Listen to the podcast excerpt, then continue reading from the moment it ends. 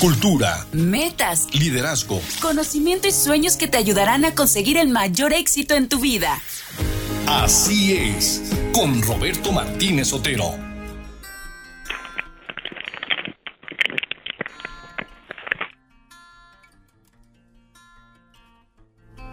del año 2023 y estamos en nuestro programa de colección número 7124. Y saludamos, como todos los viernes, segundo de mes, al licenciado Aldo Roberto Rivera Pastor, que ya, ya está con nosotros después de un evento extraordinario el día de ayer.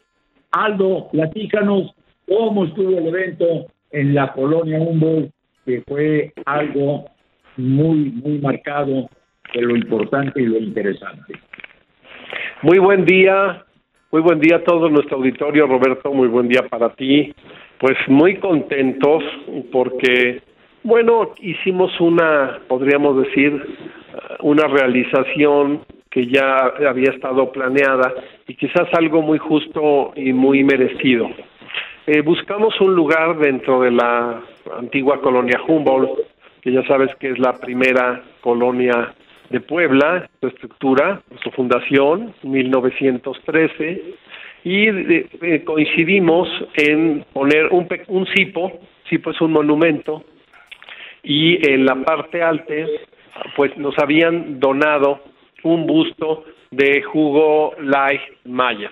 En este programa muchas veces hemos eh, platicado y todo poblano yo creo que conoce a través de esta obra de las calles de Puebla al doctor Hugo Light Maya. Es un, un, germano, un alemán, nacido en Hamburgo. Eh, él es un polímata, era un polímata, y, y, la razón de la palabra polímata es que encierra este vocablo era un estudioso en general, ¿no? Era un filólogo, un biólogo, antropólogo, experto en historia. Entonces, bueno, pues él ya sabes, eh, emigra a América y lo, mm, lo tienen con el cargo de director del eh, precisamente del colegio alemán de Guatemala en esa dirección del Colegio Alemán de Guatemala, pues eh, se desarrolla y hay una oportunidad, Beto, de que viniera a Puebla a trabajar en el Colegio Alemán de Puebla como director. Hay que hacer un hincapié en que el colegio Humboldt no se llamaba, no tenía la, de la denominación del Graf eh, von Humboldt Alexander, del barón Alexander von Humboldt, sino se llamaba Deutsche Schule, colegio alemán, no Humboldt Schule.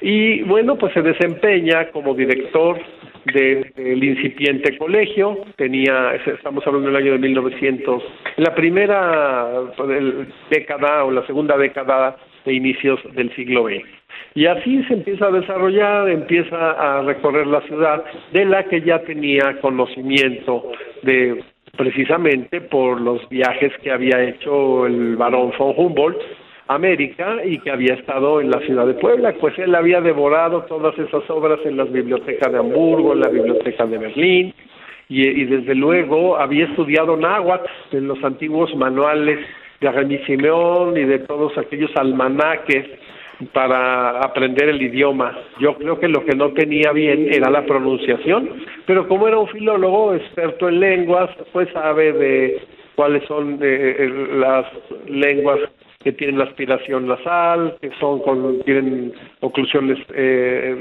y muchas cosas, ¿no? Para poder pronunciar correctamente todos esos vocablos. Y bueno, pues así llega aquí a Puebla, se enamora de la misma, Puebla lo arroba, y tiene desgraciadamente una problemática que viene descrita en el libro que hemos dicho, en el libro de las calles de Puebla, una hoja que, a que en las siguientes ediciones ya no la tiene porque pues es una guisa de proemio o, o, o si no como una explicación del por qué él tardó tanto en publicar su obra. Hubo problemas económicos, hubo una quiebra, intervinieron varios personajes germanos en aquella época, importantes que, que habían sido migrantes. Y en fin, pues queda en un estado, podríamos llamarle de indefensión, sin trabajo, sin los ahorros, porque el colegio quiebra, y amigos que tenía, y aquí es donde entra la colonia Humboldt.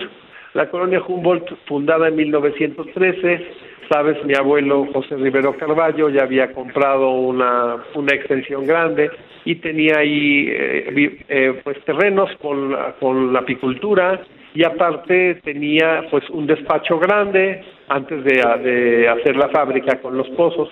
Y bueno pues venía a platicar con él Hugo Leichmayer eh, tenían arqueología, habían ido a Cholula, habían estado recorriendo las pirámides, tenían colección en ese entonces de lo que mi abuelo, que había estudiado arqueología con un francés, estaba rescatando, y estaba el licenciado Marín Hishman, y bueno, pues gracias a todas esas amistades con el gobernador Leonides Andreu Almazán, le entregan a él la dirección de la gran biblioteca Palafoxia, con un salario irrisorio por corto tiempo, pero yo creo que para él fue un tesoro estar dentro de la biblioteca, ¿no? Aparte de que, bueno, le se hacían la broma de que quién era el mayor eh, en el sentido ratón de biblioteca, ¿no? En el sentido de esta metáfora que los ratones de biblioteca pues vivían siempre adentro por, por estar royendo el papel, ¿no? Ahora tienen otras acepciones que no son las antiguas. Decían el ratón de biblioteca, decía que todo el tiempo estaba leyendo, ¿no? Y bueno, él ya había visitado los archivos, ya estaba planeando su obra, ya estaba generando mucha información en este compendio. Y así es como Miguel Marín Hishman, Bello, Toussaint, los señores de aquella época, Gomezaro, que eran estudiosos de la de lo que era Puebla, ciudad de Los Ángeles, toda su prosecución histórica a través de las cédulas, y tenían mesas de trabajo. Esas mesas de trabajo muchas veces se realizaban en la colonia Humboldt. También el doctor Hugo Leichmayer fue, no sé si era miembro dentro de esta asociación Ixcomalin, que tú la conoces muy bien, que son las siglas Ixtaccíhuatl, Popocatépetl y Malintzin, pero como él era un botánico, un botánico importante, igual que Herr Wolfgang Böge, recordarás que fue director del colegio Humboldt, y eh, bueno, pues subía mucho a hacer recolección de este material donde se adhería, ya sabes, en hojas especiales, se ponía las características de las hojas, de los frutos, porque estaba haciendo a la par también un libro de botánica mexicana y sobre todo de la región y de Puebla, para hacer una comparativa de la herbolaria mexica, porque Hugo Light sabía náhuatl. Entonces, bueno, pues todos esos trabajos pues se realizaban a veces en esta oficina de la colonia Humboldt, y cuando se pone el monumento a la madre, un monumento tan querido para nosotros, eh, sabes, este monolito de los hermanos Ravelo, que lo puso el Club Expomalin, él también estuvo en esa, en esa ceremonia. Entonces, coincidimos que por ser un hombre tan estudioso, por haber, eh, bueno, convivido en esa zona, en, en ese que ya sabes que es el antiguo rancho de la Rosa, es eh, un lugar histórico porque ahí se firmó el armisticio con Nicolás Bravo y Siriaco del Llano la entrega de la ciudad de Puebla ahí era una de las de las garitas eh, lo que era el viejo rancho de la Rosa que venía de una familia de impresores y de y de alto clero la familia de la Rosa, ¿no? Entonces, bueno, pues a todo esto, haciendo un panegírico, una investigación, consideramos que era necesario que una colonia que ha sido el recinto y el relicario de personajes famosos y sobre todo de origen germano, que lleva el nombre de Humboldt Straße, o sea, calle Humboldt, de, de Hugo Leichmayer, y, y, desde luego, bueno, la familia Petersen, que fue la que hizo la primera donación de los terrenos, aunque después ya los colonos compraron más tierra para eh, dignificar. No sé si nos vamos a ir a comerciales, Beto. Efectivamente, Aldo, nos toca ya estoy muy aquí. Puntualidad 11, 15 de la mañana. Eh, pues vámonos, vámonos a publicidad. Seamos una sociedad de convivencia. Sigue con nosotros en Así es. Vuelve tu inteligencia en una oportunidad para crecer. Así es. Regresamos. La música es la mejor manera de expresar amor y amistad. En la HR queremos hacer feliz a tu persona especial llevándole una serenata con marimba. Escucha nuestra, programación de la HR 1090 de AM y así podrás ser uno de nuestros ganadores. Marimba, la poblanita, música tradicional de todos los tiempos. Contrataciones directas al 222 47706. Pon más HR en tu vida. Gracias, don Roberto. De nada, Jessica. Muy bien. Pues Aldo, te seguimos escuchando para que nos platiques y nos narres lo que pasó ayer. Pero bueno, tienes el preámbulo para que... Correctamente, sí, estamos haciendo un panegírico, una biografía. Claro, me parece interesantísimo además. Una historia del doctor Hugo Leichmayer, de Polímata Germano, ¿Qué tendría que ver con la colonia Humboldt y cuál fue poder, las bases o las fuentes históricas para poder poner un reconocimiento en, precisamente en esta área? Y como hemos visto que la colonia pues es recinto de elementos importantes, no solo por su arquitectura, en una arquitectura que recordarás al ingeniero Márquez, el alumno de Adam Oguari, las casas tan bonitas, con esa tipología tan única, tan poblana, ¿no? Usando cerámica de Talavera, los pisos de cemento pintado. ¿Qué te platico a ti si tú ahí naciste y ahí te desarrollaste y ahí viviste, ¿no? Pero para nuestro auditorio, pues le hacemos una descripción del empalme arquitectónico, de la descripción. Desafortunadamente, bueno, al paso del tiempo, vamos viendo la deforestación, ¿verdad? Te recordarás que los árboles de un lado a otro se cerraban, ¿no? Porque tenía un elemento como si fuera em, algo muy alemán, ¿no? Como la selva negra de Alemania, la tipología de las casas eran chalets, recordarás pues la Tante Selma Frische, Tante Agnes, el hermano, las eh, varios alemanes, ¿verdad? Que vivían allí eh, y bueno, eh, yo recuerdo todavía elementos muy bonitos. Sin embargo, bueno, pues sabemos todavía enamorados, Roberto, como tú y como yo, de lo que es nuestro Humboldtstraße, en nuestra calle Humboldt, nuestra colonia. Y quisimos, bueno, poner este monumento, aprovechando que nos habían eh, donado el busto a través de el jefe de los cronistas del Estado, Pedro Mauro Vázquez, que a su vez el, el, el, escultor Tizoc Hernández le había hecho esta escultura para que eh, está haciendo una investigación sobre el doctor Light una investigación avanzada. Y bueno, pues esta, estaba puesta en la exposición que habíamos puesto en Casa de la Cultura con elementos, con algún adminículo que creo que es lo único que hay aquí en Puebla del doctor Light, que es su maleta de viaje, que la, la tengo yo y la exhibimos y bueno, pusimos varias fotografías del año de 1931, donde también estuvo muy, muy activo Hugo y dirá nuestro público, bueno, 1931, pues se celebraron los 400 años de la fundación de Puebla. Y para esos 400 años, pues se hizo un comité muy importante con todos los, eh, toda la sociedad, no, toda la sociedad civil, también los profesionistas de cualquier índole, se hicieron comités y el doctor Light, junto con mi abuelo, junto con eh, José Rivero Carballo, junto con Miguel Marín Hishman, con todos ellos hicieron el comité de historia que dirigía Hugo Light. Se hizo un concurso y tuvo como resultado el monumento que se movió porque estaba en la entonces en la Avenida de la Paz. Se pensó en un momento poner ese monumento en la colonia Humboldt, pero era demasiado grande para ocupar una rotonda entonces se pensó en la Avenida de la Paz, también otra avenida que estaba floreciendo en aquel momento de Pacheco y Jennings, y se, colocó ahí la primera piedra, se hizo un concurso, ganó el arquitecto Tamariz, que es un artista plástico originario de Acatingo, muy reconocido dentro de la plástica mexicana.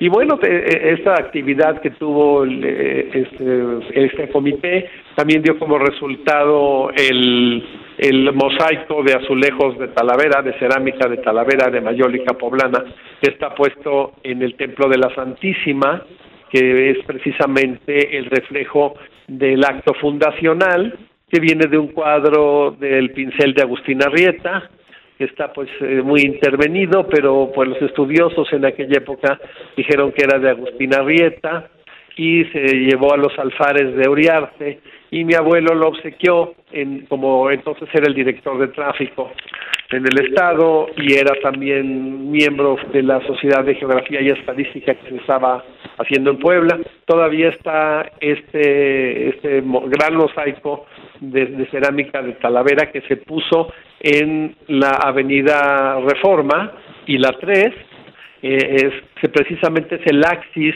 el, el centro de la traza de la, de la ciudad, ¿no? No creas que hubo mucha eh, o sea, dentro del comité, por ejemplo, tu centro estuvo muy de acuerdo en, la colocación, pero como se sometió a la mayoría de votación y los demás historiadores dijeron que era correcto el lugar, pues eh, se escogió. Pero fíjate que tuvo dos cocciones. La primera cocción, ya sabes que la cerámica de Talavera a veces tiene algunas eh, inconveniencias por los tricotes, es decir, los espacios que hay entre, entre un mosaico y otro, lado del cocimiento. Y la primera cocción se instaló en un chalet que era de mi abuelito en el calle, en la calle, la prolongación del E6 Oriente número 301 y 303. Eh, yo recuerdo que ahí estaba el mosaico igual, nada más habían salido unas mal definido un poco la parte de abajo. Y la segunda cocción eh, está, está puesto aquí. Pues es uno también de los tesoros que había en la colonia, actualmente pues yo lo tengo y hay que ver un lugar bonito también para, para poner esa pieza en cerámica de Talavera, tan bonita que estaba en uno de los jardines, y ya sabes que bueno pues se decoraban en ese entonces cuando los perros se amarraban con longaniza y bueno, pues eh, nuestro comentario de describir el evento, el embajador de Alemania, eh, Wolfgang Doll, eh, estaba de visita y dijimos, bueno, pues la ocasión la pinta en calva para que un embajador recorra, creo que es la, ha de ser la segunda vez que un embajador recorre la, la colonia y pues vea también cómo tenemos el busto de Alexander von Humboldt, en la segunda rotonda, que fue regalo de, de, un embajador también. Y pues hicimos esta ceremonia y creo que Hugo Lack lo merece conmino, ¿verdad?, que los estudiantes, los colonos, las personas, los transeúntes, pues lo cuiden, igual que cuidamos a la Tonantzin, que es nuestra nuestra madre de piedra, nuestro eh, Tonantzin, que es la, madre que hemos querido tanto desde 1934 y que comprenderás que ha sido una característica que siempre la festejamos el 10 de mayo.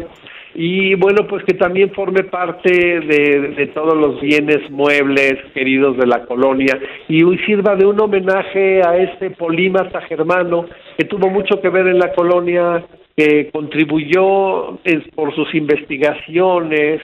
Eh, actualmente me estaba diciendo Arturo Córdoba Durana, que es un hombre muy inteligente, es un historiador y aparte eh, un gran transcriptor de textos antiguos, un hombre muy culto, y me dice, bueno, esta obra, cuando le mandamos la invitación, no ha sido superada, ¿no? No ha sido superada.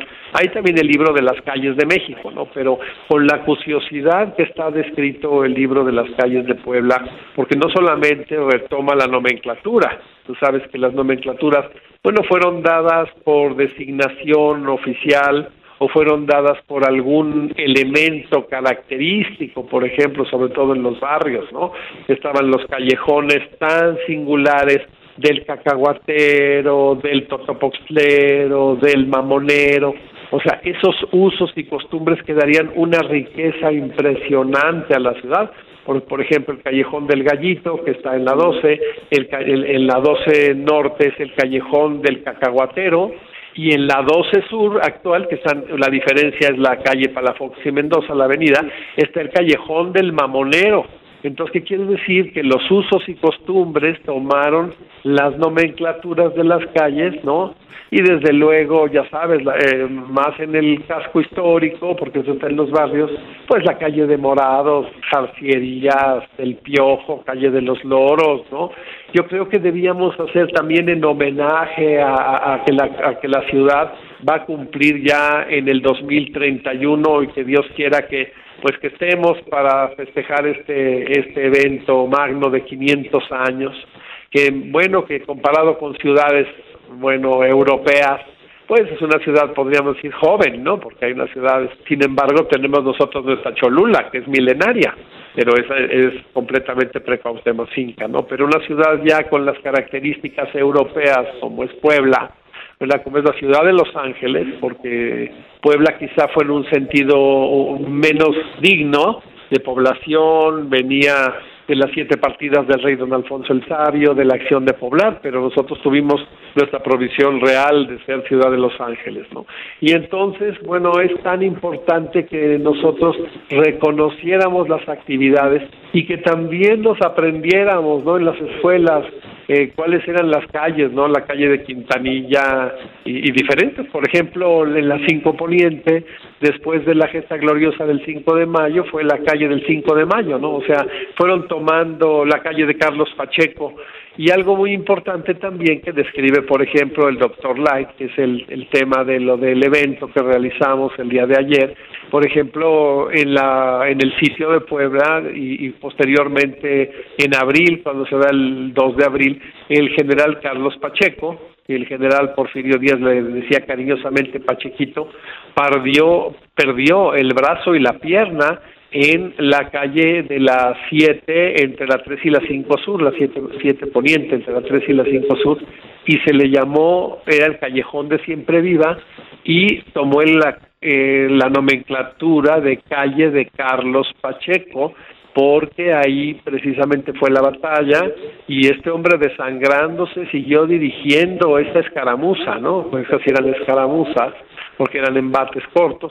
Y bueno, la misma ciudadanía manifestaba cambiarle el nombre a las calles para que fuera enriqueciéndose más la ciudad con esta ir bordando no las calles con los nombres de los personajes famosos ¿no?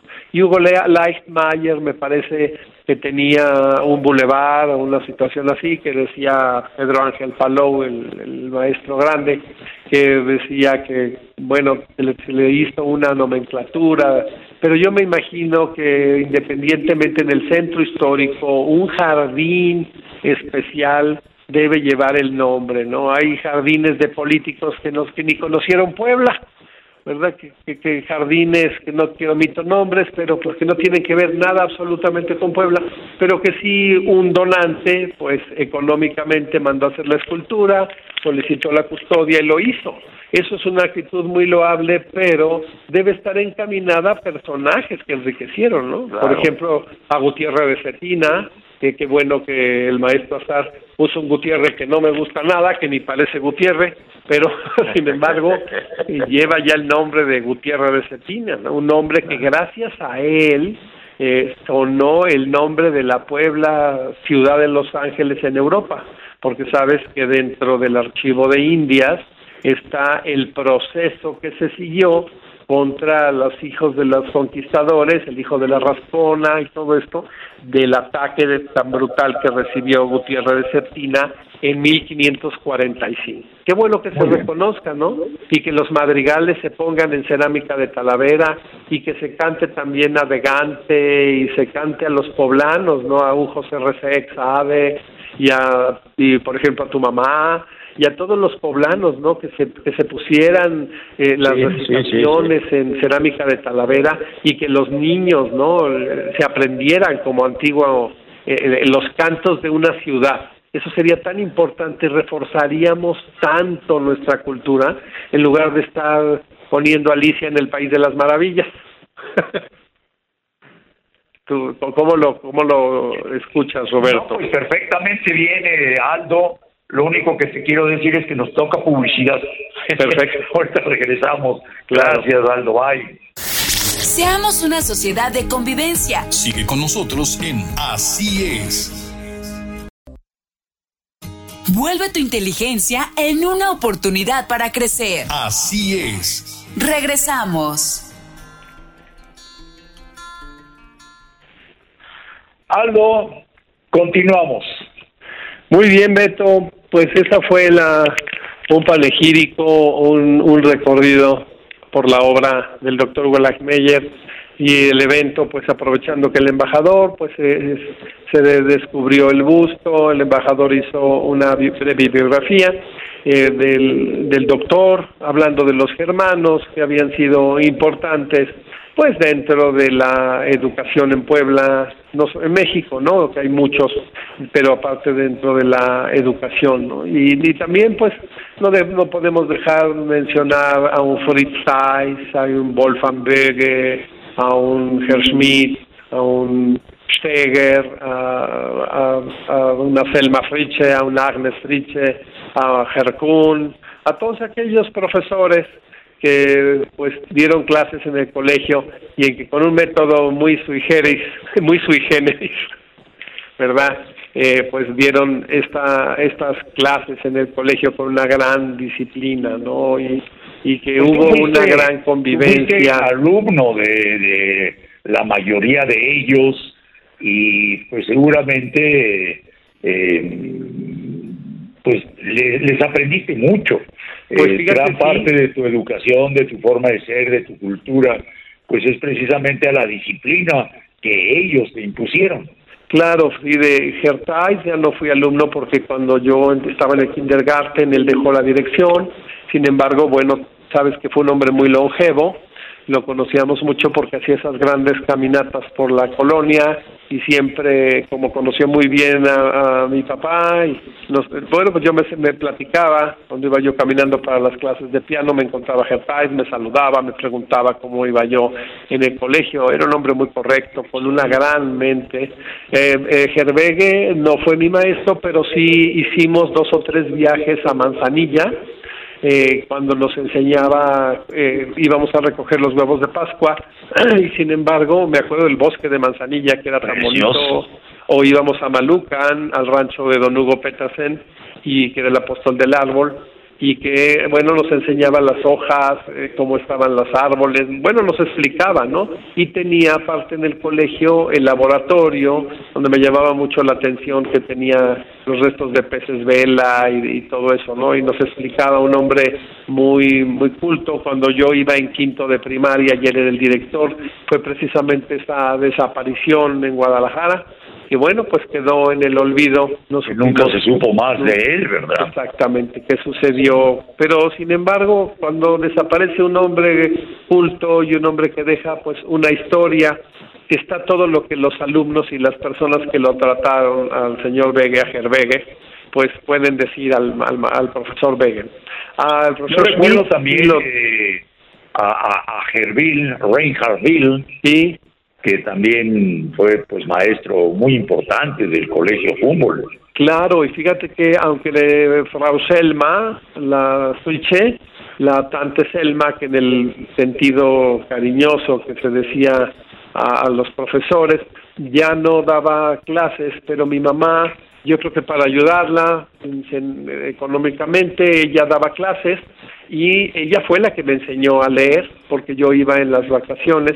Tú recordarás que estaba un pequeño Hawái y estaba el rancho de la Rosa, estaban todavía los abrevaderos que tenían piedra, ¿no? Er- Eran de mampostería y, pre- y piedra, estaba el Hawái y estaba el silo, recordarás el que era Claro que lo recuerdo, Aldo. que se nos hacía como de chocolate, ¿no?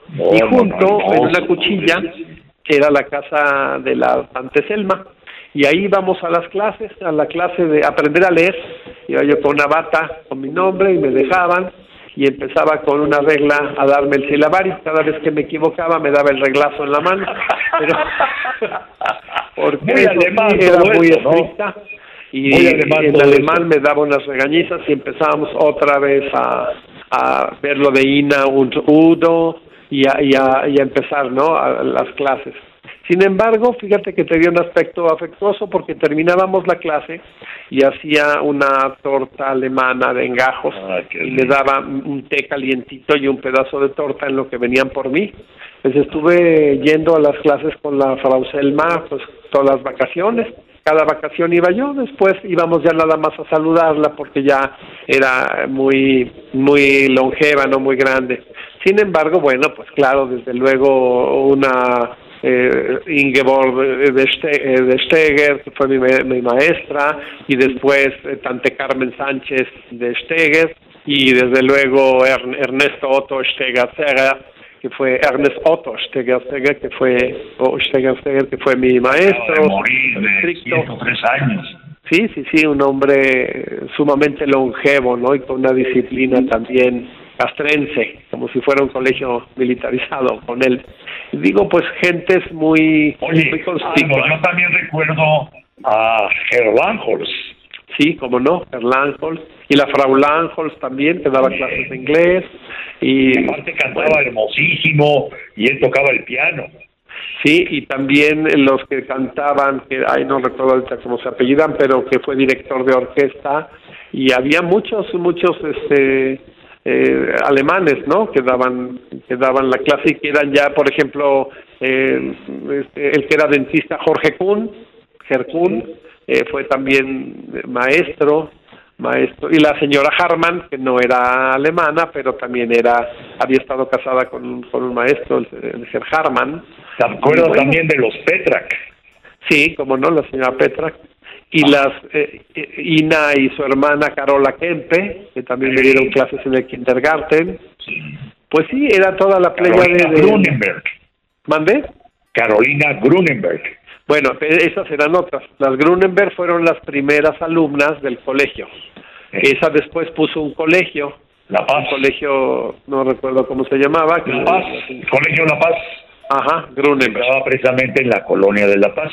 Sí, ellas fueron exalumnas de los primeros alumnos que tuvo el colegio cuando se llamaba Deutsche Schule, o sea, colegio alemán, que fueron, y fíjate, los primeros eh, alumnos mexicanos fue Jaime Letona Díaz Ceballos y su hermana, fueron los primeros alumnos mexicanos y los colombres que entraron a, y también los hijos del señor, este, del fotógrafo de Carlos Rivero, Ah, ok. que también fueron los alumnos mexicanos del, del Deutsche Schule. Eh, Quiero ellos, ¿no? platicar una anécdota, Aldo. Eh, en, en el año 2000 Sí. eh, celebró el, el, colegio Humboldt, me parece que no sé cuántos años de Sí, el centenario estuvimos, ¿te acuerdas? Exacto. Todas las Entonces, del. Rafael Cañedo, que también vivía y que fue distinguido alumno del colegio Humboldt, me pidió que hiciera un control remoto desde la cancha de San Pedro para platicar con todos los exalumnos por los 100 años y, y maestros y todo lo demás. Y lo hice, lo hice con muchísimo gusto. Pero curiosamente, yo no fui alumno del colegio Humboldt, yo estuve en la motolinía y eh, a la hora que terminé la transmisión, me dice Rafael Cañedo, Roberto, siéntate con los de tu generación. Pues yo no estuve con ninguna generación en el colegio Humboldt. Y entonces me llamó don Joaquín Ibáñez Puyet que me fuera a sentar en la mesa de ellos y era la generación más antigua del colegio Humboldt. y ahí me quedé sentado, ahí comí con ellos y al otro día salí en todos los periódicos la generación más antigua del colegio Humboldt. Todos me llevaban arriba de 40 años. Recordarás que hicimos eh, un homenaje a, a la profesora doña Rosa María Molina Sosa, la Tante Claro, Molina. claro, No solamente claro un sí. solo homenaje, sino varios, y le hicimos después un desayuno cuando cumplió, creo que más de 50 años en la docencia, que era... eh, Tante pues, una Molina. mu- Sí, la Tante Molina. una que le decíamos la tante burbujita. Esa era, se apellidaba Maldonado. Maldonado. Elodia y Julieta Maldonado Sí. Sayas. Decían Oye. Sayas y se volteaba, daba un reglazo y decía Sayas. No Ah. Sayas. Sayas, perdón, no Sayas. Pronuncia Oye, correcta. también Aldo, había otra alemana que yo recuerdo mucho porque era exactamente, vivía junto a mi casa en un terreno muy grande y que tenía un cuartito muy pequeño, era un cuarto muy pequeño Era la tante Selma y un Agnes. terreno enorme, que después esa casa la compró, bueno, el terreno ese lo compró don Rafael Ávila Camacho para hacer su casa de gobernador de Puebla. ¿Quién Eran era los? Friche. ¿Eh? Eran los Friche. Selma Friche y su hermano. Y que cuando le compró el terreno a Selma, le construyó la casita que estaba en la cuchilla junto al silo. A la tante Selma. Tante Selma. era tu vecina y su sobrina era la tante Agnes. La tante Agnes, sí, sí, sí. sí, sí, pues eran los hitos del colegio, ¿verdad? Todas las eh, las, las playas de, de, de, mujeres y hombres que hicieron una gran labor. Hugo Light, te acuerdas de, los Reinhardt? Sí, Margot Reinhardt. Sí, fíjate que yo platiqué con Jaime Letona, ya que era un señor grande, y me, él fue alumno de Hugo Hugo Lightmayer, y me decía que era muy estricto como director del colegio, ¿no? Fue su director, no fue maestro, fue el director. Y, inclusive están las listas, las listas de todos los colegios que habían en Puebla. Fíjate que había colegios eh, y, bueno, pequeñas escuelitas donde iban eh, quizás 20, 30 alumnos y que les daban su chocolate con pan y aparte las alumnas eran muy eh, los las profesoras eran muy estrictas, ¿no? Profesoras que ingresaron de la normal, como la, la mamá del maestro doña Adela Márquez de Martínez y las Bonilla y mi tía la señorita Bernal, que Guadalupe Bernal Bravo, eran, bueno, maestras muy estrictas, donde el profesorado eran, pues, gentes muy estrictas, ¿no? Y eran muy, eh, muy conspicuas en su educación. Después las monjas, pues, tenían tenían también varias eh, escuelas donde llevaban sobre todo a mujeres, pero sin embargo me, eh, también a los niños en el en el párvulos, en los párvulos había colegios con sacerdotes y con monjas, ¿no? Está toda la historia de la educación en Puebla, sobre todo a principios del siglo XX, ¿no? De 1900, después fue la exclaustración de los de los colegios, de las monjas y hubo, no creas que fue nada fácil, hubo hasta muertos cuando fue que no se, no estuvieron de acuerdo en la claustración de las monjas, ¿no? Entonces, bueno, pues yo creo que tanto la historia de la educación en Puebla, que fue precisamente mi tatarabuelo don Miguel Bernal Ortega, el que entrega, él era presidente del Colegio del Estado, lo que actualmente es la Benemérita Universidad Autónoma de Puebla, ya sabes que ha transmutado con diferentes nombres, claro, el Colegio Carolino, el Real Colegio del Espíritu Santo, en sus orígenes, este Colegio imperial, todo eso.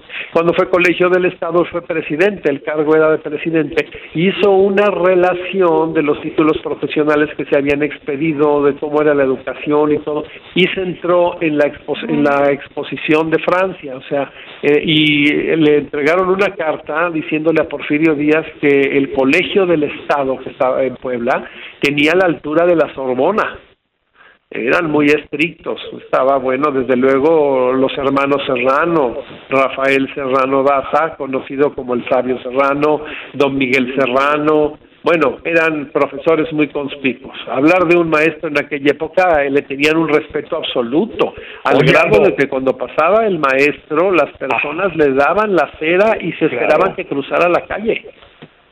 Y Acuérdate que en los pueblitos, por ejemplo, eh, las máximas autoridades son el presidente municipal, el sacerdote y el director de la escuela. Claro, pero aquí en Puebla, fíjate que me platicaban, por ejemplo, mis tías, mi abuelo, y eso que cuando un director, yo le preguntaba, oye abuelito, ¿conociste a mi tatarabuelo? Me dijo, sí, ¿cómo no? Él, había sido el presidente del colegio, y cuando él pasaba, todos se levantaban de la clase, o inmediatamente venía el maestro, todos los alumnos, y le daban la cera, ¿no? y lo saludaban. Y si entraba a algún lugar, todo mundo maestro y, vaya, hacían una genuflexión. Desgraciadamente esa educación pues ya no, existe, pero ni yo creo que en el recuerdo de alguien, ¿no? Ahora si no te dan un naranjazo o algo es porque te cuidas que no te caiga. No, y aparte el maestro no es muy maestro que digamos, ¿no? Bueno, pues todo ha cambiado. Hubo un maestro que yo también, un maestro que conocí el Manuel Bernal Flandes. Sí. ¿No era pariente tuyo? No, no, no lo conocí. Mi pariente era Miguel Bernal Ortega. de Educación Pública. Ah, mira. Sí. Bueno, está Bernal, que es el gran recitador de América, ¿no? El gran declamador de América. Pero sí, pues, eh, ah, y además está Joaquín Bernal, García y Casbalceta, y todos esos que son, fueron antropólogos y gente muy prominente dentro de la investigación.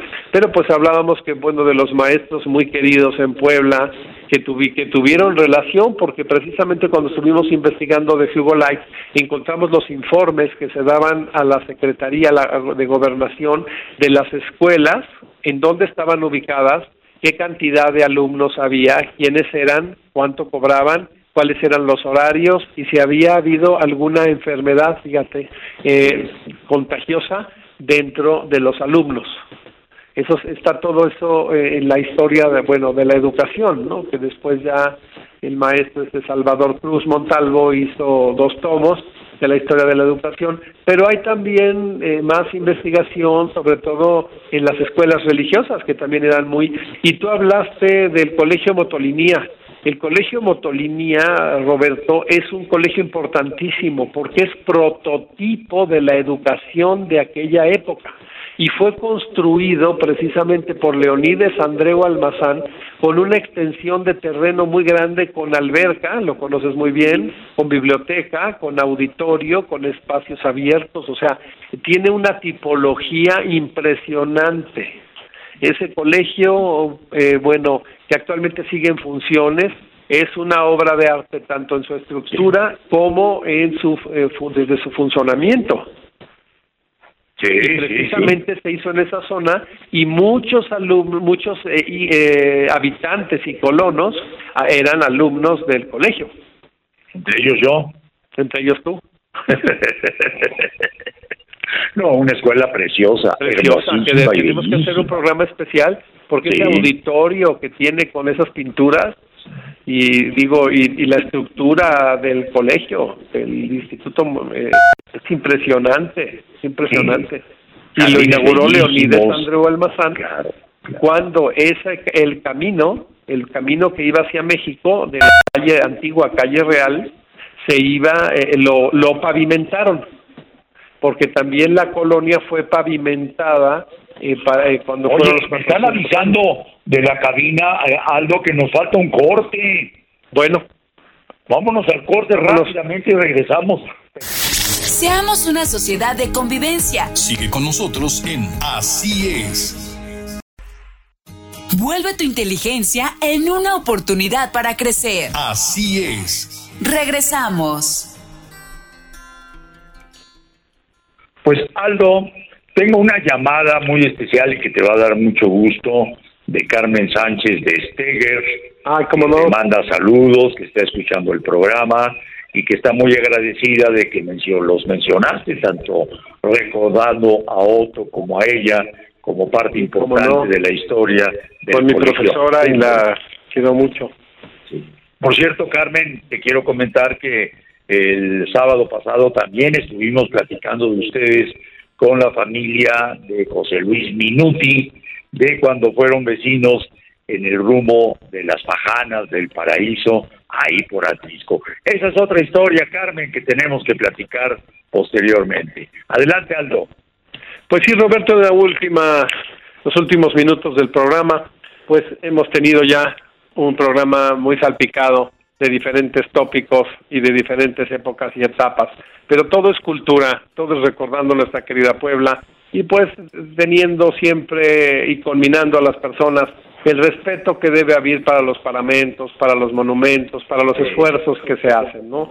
Eh, en respetar eh, pues las flores, la estructura, y todo, ¿no? Porque es de todos los mexicanos. Cuando alguien daña algo, está dañando su patrimonio, es lo que no podemos entender, ¿no? Que las esculturas no son no son de una persona, son son ya de la federación, de todos los mexicanos, y que esa milésima parte es que estás dañando a tu mismo patrimonio, ¿no? Si eso entendamos y entendiéramos, pues te caminaríamos mejor, ¿no lo crees? Por esta vida. Sí, sí, definitivamente, Aldo. Desgraciadamente, ya ves que estamos viviendo una época en que hay que acabar con lo bonito y con lo histórico y con lo agradable y con lo bueno. Yo creo que es cuestión de entendimiento, ¿no? Si, si, hiciéramos ahí una unas pláticas y concientizáramos, ¿no? De por qué debemos respetar la ciudad y que hay lugares para, para poner determinadas cosas. Eh, yo creo que haríamos una muy buena conciliación y una mediación, la mediación, esta justicia alternativa tan moderna que está ahora y que es tan buena y tan importante, debería haber una mediación con los grupos. Sí. Y llamarlos también a participar, ¿no? Dentro de lo que saben hacer.